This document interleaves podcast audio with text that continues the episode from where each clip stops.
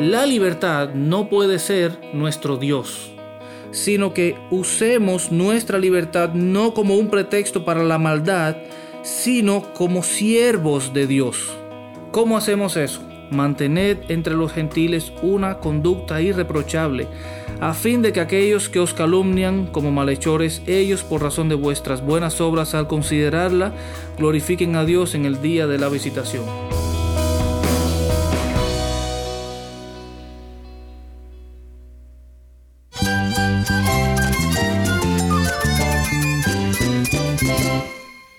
Cristo es todo para mí. Mi Salvador, mi amigo, mi guía. Cristo es mi verdad. Es nuestra guía, nuestro faro. Cristo es el Señor y Salvador. Nuestro protector, nuestro amparo, nuestra fortaleza. Es Jesús, el único que te lleva a Dios, el único camino, la verdad y la vida. No hay más ningún camino, es Jesús.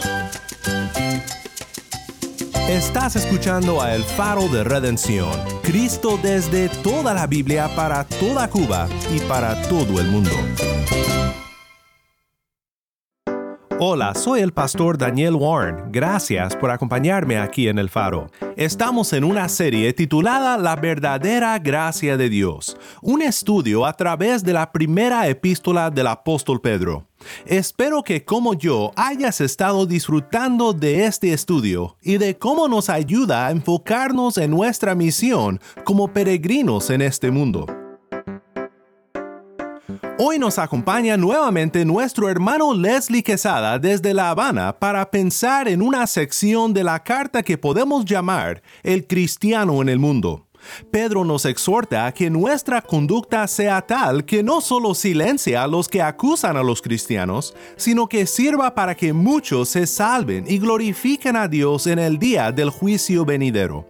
Si tienes una Biblia, busca Primera de Pedro 2, 11 al 17 y quédate conmigo.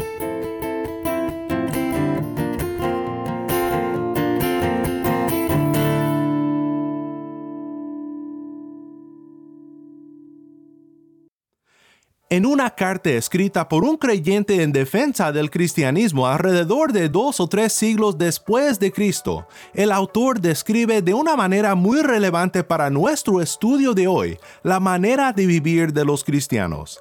Esta es una sección de la carta a Diogneto. Los cristianos viven en ciudades griegas y bárbaras, según les cupo en suerte. Siguen las costumbres de los habitantes del país, tanto en el vestir como en todo su estilo de vida y, sin embargo, dan muestras de un tenor de vida admirable y, a juicio de todos, increíble. Habitan en su propia patria, pero como forasteros, toman parte en todo como ciudadanos, pero lo soportan todo como extranjeros. Toda tierra extraña es patria para ellos, pero están en toda patria como en tierra extraña.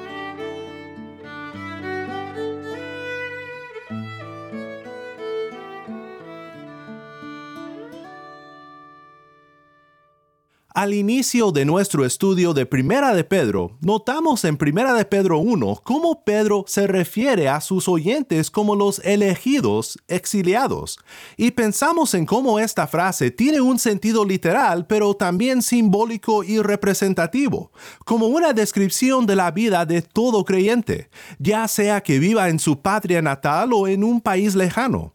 Como dice la carta a Diogneto, los cristianos habitan en su propia patria, pero como forasteros, toman parte en todo como ciudadanos, pero lo soportan todo como extranjeros.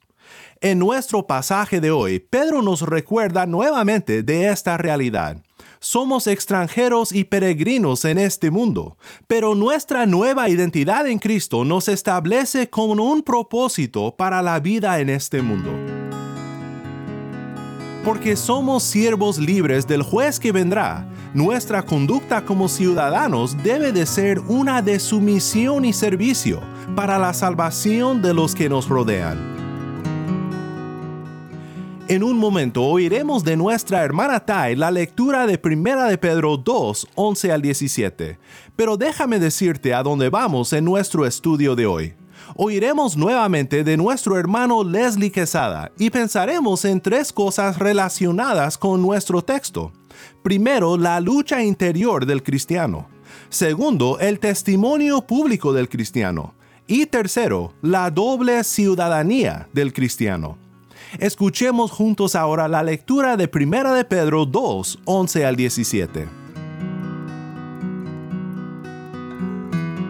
Amados, les ruego como a extranjeros y peregrinos que se abstengan de las pasiones carnales que combaten contra el alma. Mantengan entre los gentiles una conducta irreprochable, a fin de que en aquello que les calumnian como malhechores, ellos, por razón de las buenas obras de ustedes, al considerarlas, glorifiquen a Dios en el día de la visitación. Sométanse, por causa del Señor, a toda institución humana, ya sea al rey como autoridad a los gobernadores como enviados por él para castigo de los malhechores y alabanza de los que hacen el bien.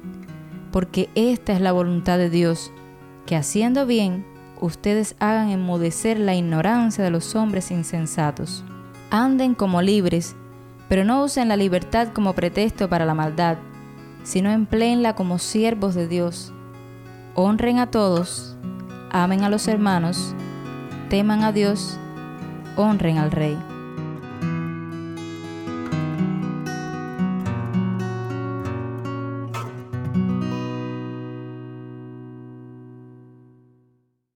Primero pensemos en la lucha interior del cristiano.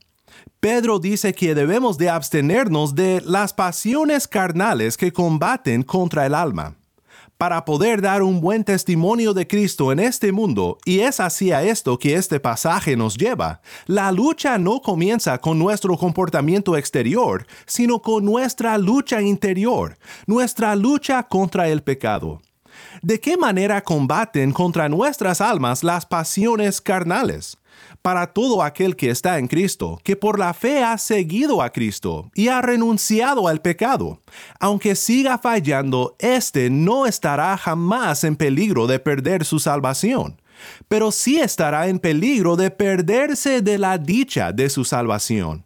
Robert Layton observa, los santos saben bien de su propia triste experiencia que sus corazones a menudo les engañan, albergando y escondiendo cosas que les priva del gozo de la gracia y de los consuelos del Espíritu Santo que de otro modo alcanzarían. ¿Te encuentras desanimado en tu vida cristiana? ¿Careces de la seguridad de tu salvación? Pues la seguridad de nuestra salvación no se basa en nuestra conducta, pero sí es el caso que cuando estamos en pecado y hemos dejado a un lado la lucha contra nuestras pasiones carnales, sufre nuestra experiencia de la seguridad de nuestra salvación, porque somos privados por aquellos placeres, como dice Leighton, del gozo de la gracia y de los consuelos del Espíritu Santo. Así que te animo, mi hermano, a que no desmayes en la lucha espiritual en contra de todas estas cosas que nos desvían del gozo de nuestra salvación. Además, para el creyente que no mantiene la lucha contra sus pasiones interiores, le será difícil mantener su testimonio público. Hay un nombre para aquellos que limpian el vaso por fuera, pero no por dentro. Cristo los llamó hipócritas. Aquello a lo cual Pedro nos llama en este pasaje es la integridad, una santa coherencia entre quienes somos por dentro donde solo Dios puede mirar y quienes somos en la calle, en nuestros vecindarios, en nuestros lugares de empleo, frente al mundo que nos observa y el mundo sí que nos observa. Es más, nos ha puesto en la mira, por así decirlo. Nada le da más gusto al mundo perdido que poder fusilar a un cristiano por su mala conducta. Veamos entonces en segundo lugar el testimonio público del cristiano. Para ayudarnos a pensar en este punto, nos acompaña nuevamente nuestro hermano Leslie Quesada desde La Habana. Daniel, gracias de nuevo, gracias una vez más por esta oportunidad, gracias al Faro de Redención y a nuestros oyentes. En esta hora estaremos viendo acerca de Primera de Pedro capítulo 2 versículos 11 al 17. Por lo que puedo ver en este pasaje hay un hay como un énfasis en el tema de mantener una conducta irreprochable con un fin, con el fin de que aquellos que os calumnian vean las buenas obras y al considerarlas glorifiquen a Dios en el día de la visitación. La pregunta es, ¿por qué debería hacer yo eso? El versículo 15 nos trae la respuesta.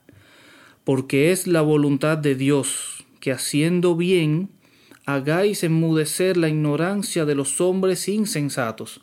Y lo que me llama la atención de esto es que hay un hay como una descripción de cierta forma de lo que es la ignorancia de esos insensatos y es el no tener en cuenta a Dios.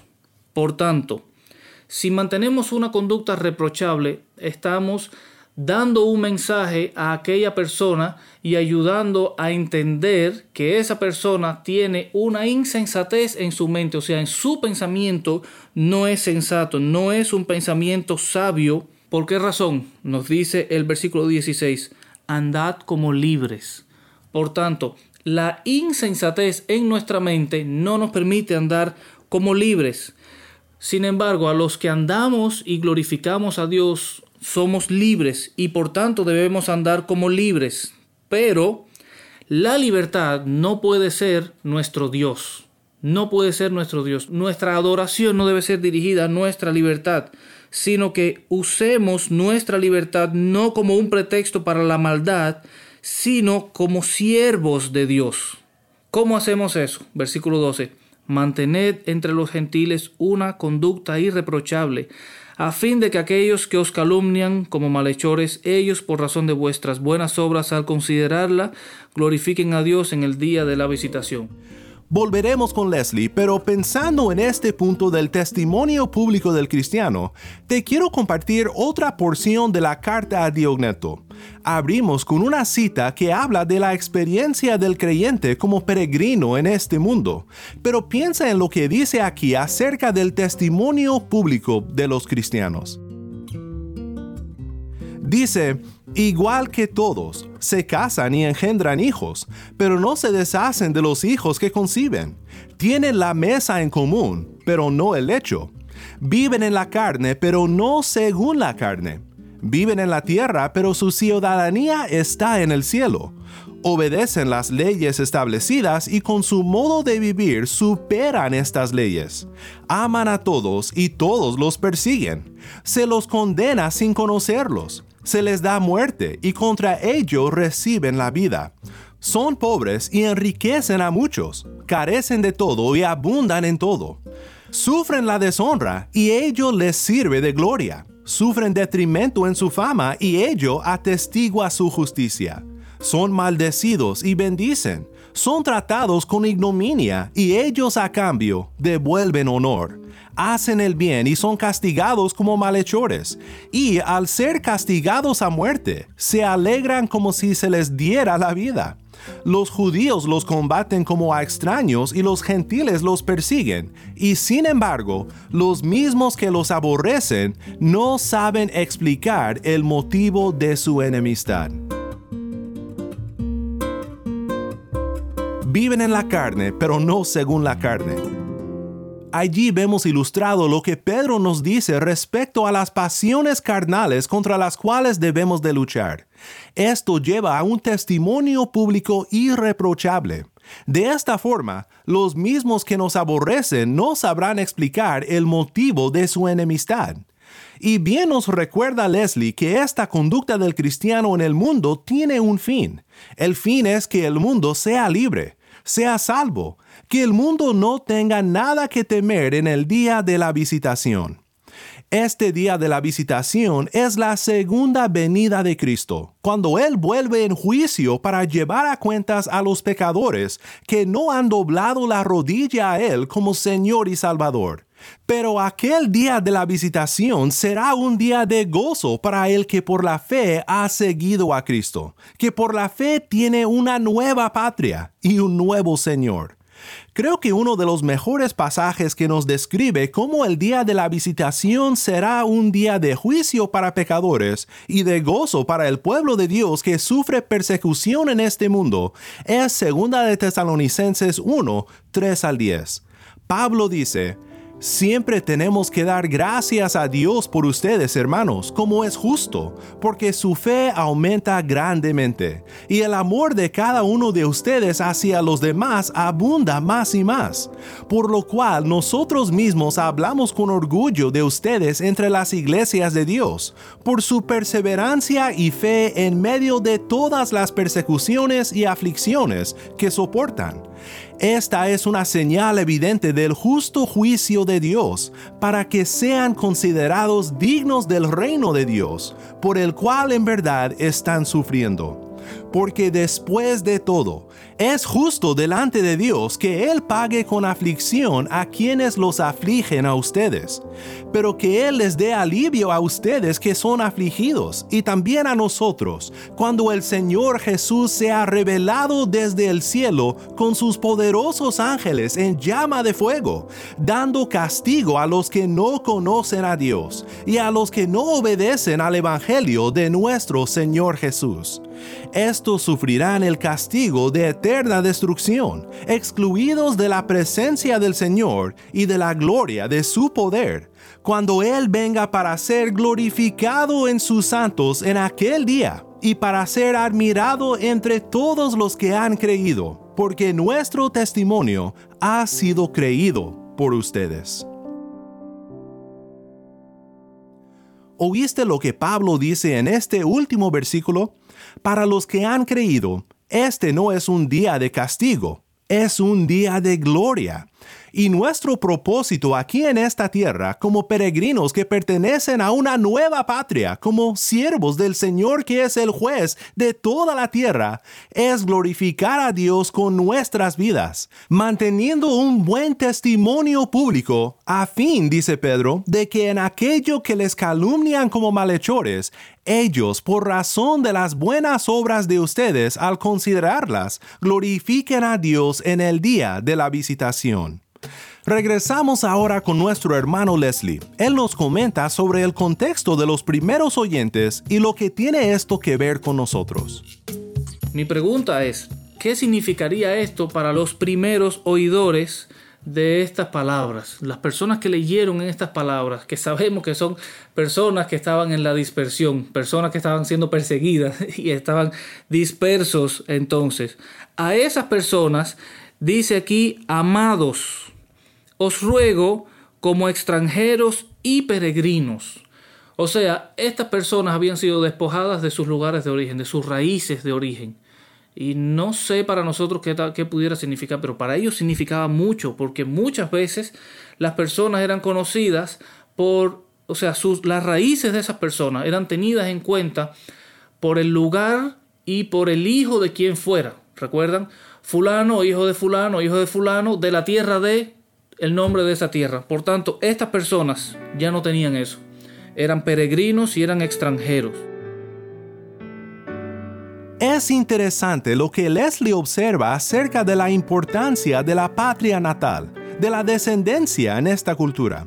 Quiero desarrollar esta idea un poco más viendo ahora nuestro tercer y último punto, y este es la doble ciudadanía del cristiano. Yo diría que esto que Leslie nos comenta acerca de la falta de patria o de genealogía, por así decirlo, no solo es algo culturalmente relevante solo para ellos en su día, sino que esto llega al corazón del problema humano.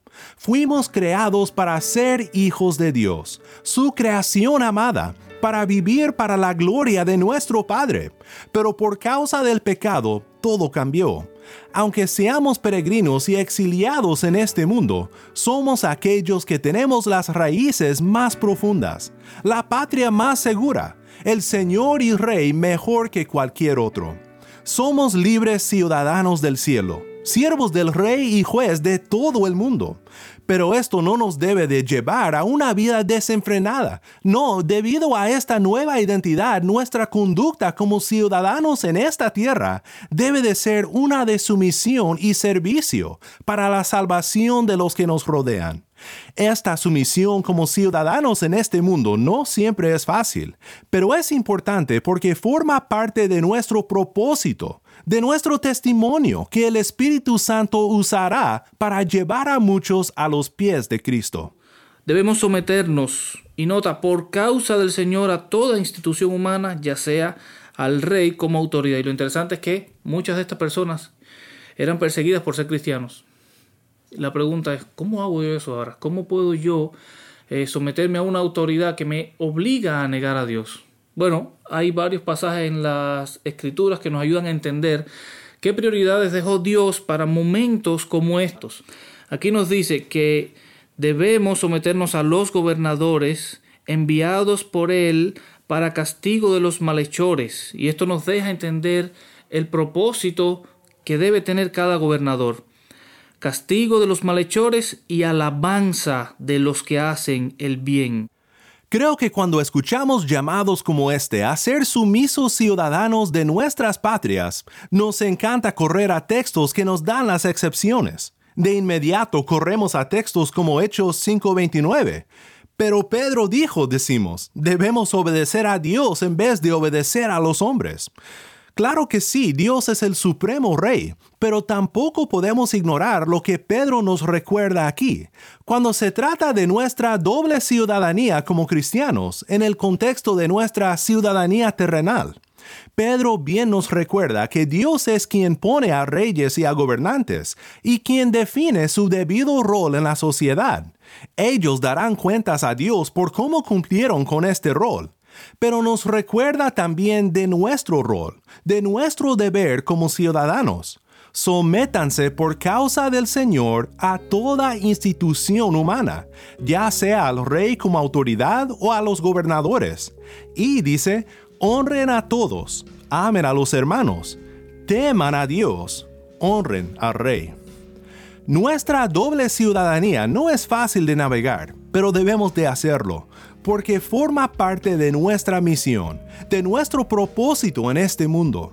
El fin de nuestra sumisión es silenciar a los que acusan sin causa al cristiano y de llevar a los mismos a la salvación que es por la fe en Cristo, a fin de que en aquello que les calumnian como malhechores, ellos por razón de las buenas obras de ustedes, al considerarlas, glorifiquen a Dios en el día de la visitación.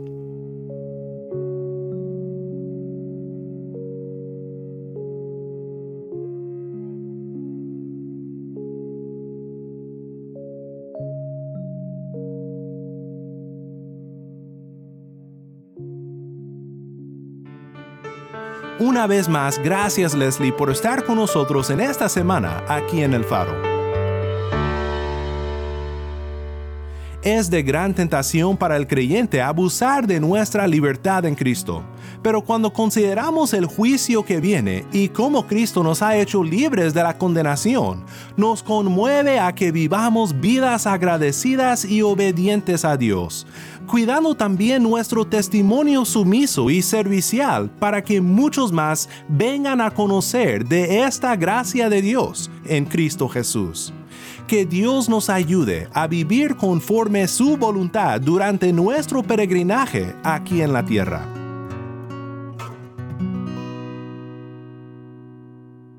Si estás en sintonía fuera de Cuba, te recuerdo que este ministerio depende del generoso apoyo de hombres y mujeres que comparten nuestro deseo de proclamar a Cristo en toda Cuba y de compartir de lo que Él está haciendo en su pueblo cubano con oyentes en todo el mundo. Te pido que te unas con nosotros en oración y que consideres hacer un donativo a El Faro. Para hacer tu contribución, visita nuestra página web el faro de redención.org, diagonal donar. El faro de redención.org, diagonal donar. Oremos juntos para terminar. Padre Celestial, gracias por darnos una ciudadanía que nunca puede ser cambiada, ni por lo que este mundo haga, ni por lo que nosotros hagamos no importa cuánto fallemos en la lucha contra nuestras pasiones carnales y nuestros pecados. Ayúdanos a ser cristianos en el mundo que hagan notoria la gracia de nuestro Dios en nuestra vida y que por medio de nuestro testimonio muchos más puedan glorificarte en la venida de Cristo Jesús. Todo esto lo pedimos en el santo nombre de nuestro Redentor, el Rey de Rey y Señor de Señores. Amén.